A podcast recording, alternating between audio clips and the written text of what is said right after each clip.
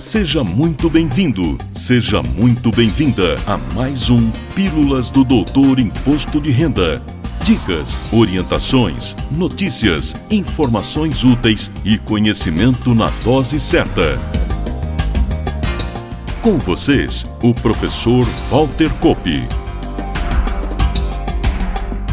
Olá, vamos falar de imposto de renda.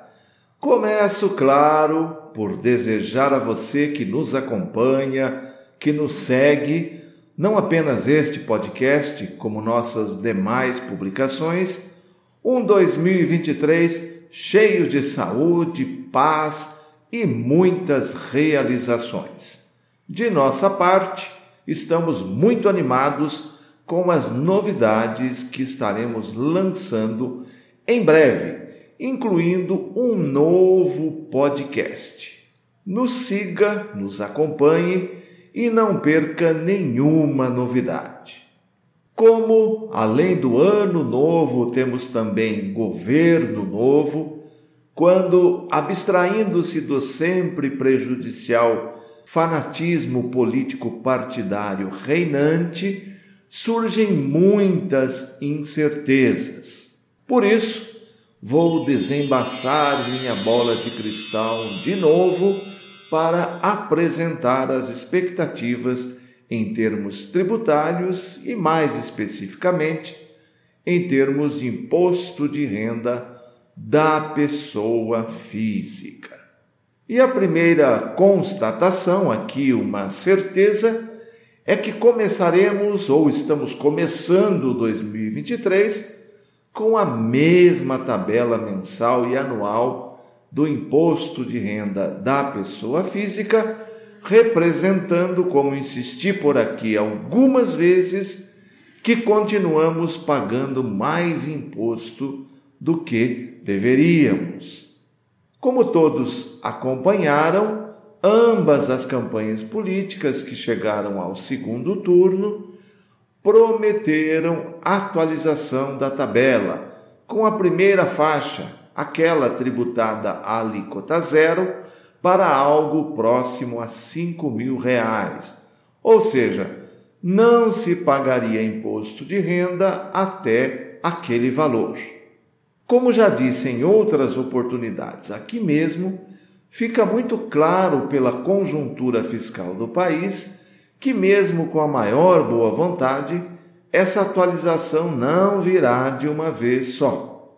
Minha aposta é que a primeira faixa da tabela deve chegar aos 5 mil reais ao longo destes próximos quatro anos.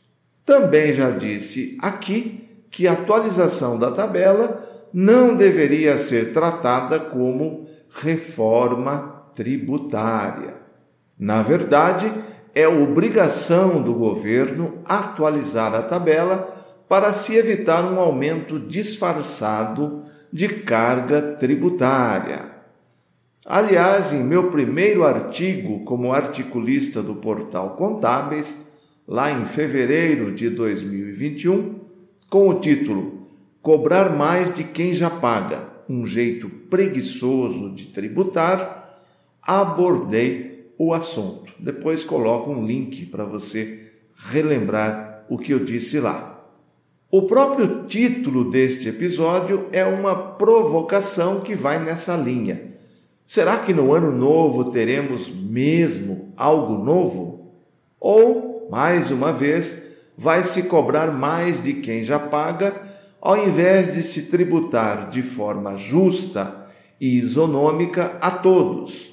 E mais, cobrar os inadimplentes, os devedores contumazes e se combater com seriedade o altíssimo nível de sonegação sobre a qual enxergo uma leniência total da sociedade, do povo, e muito alta de quem deveria combater essa prática criminosa.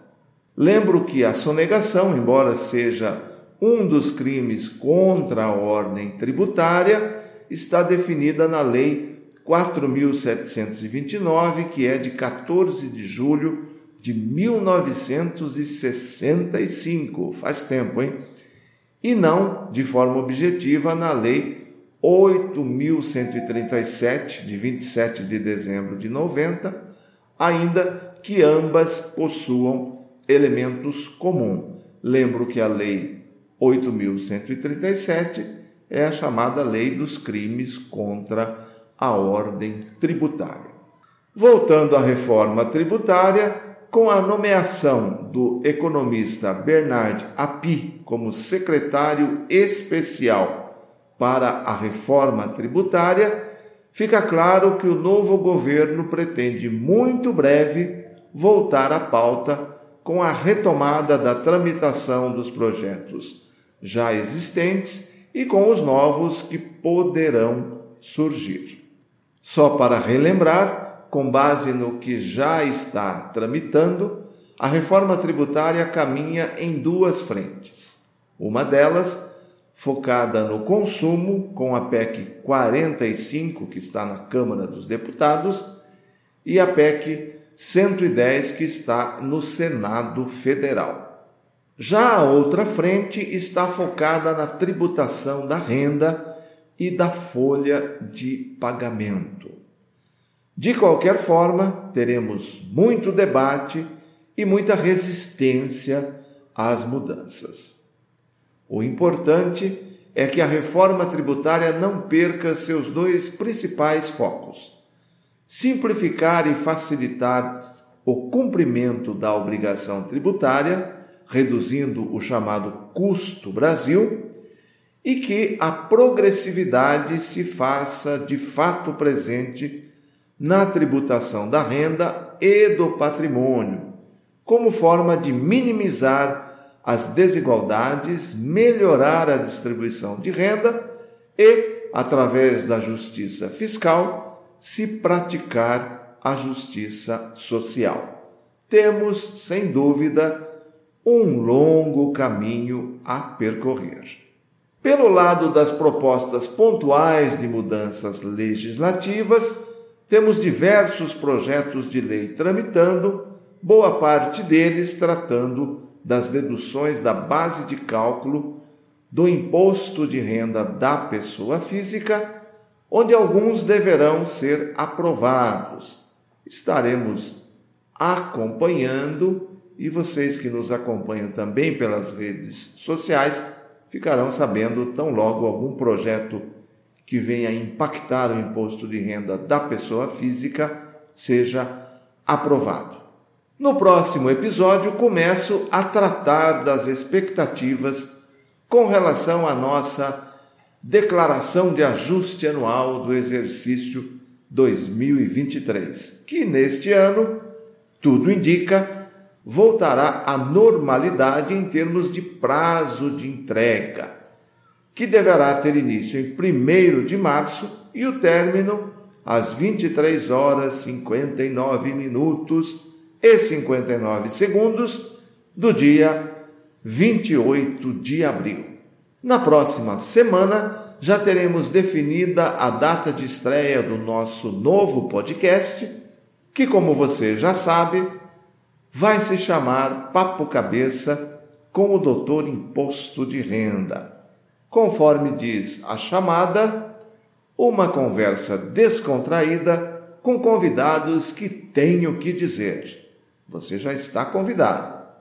E ficamos por aqui, agradecendo sua preciosa audiência e prometendo voltar na próxima terça-feira. Valeu! Na próxima semana tem mais Pílulas do Doutor Imposto de Renda. Obrigado por ter ficado conosco.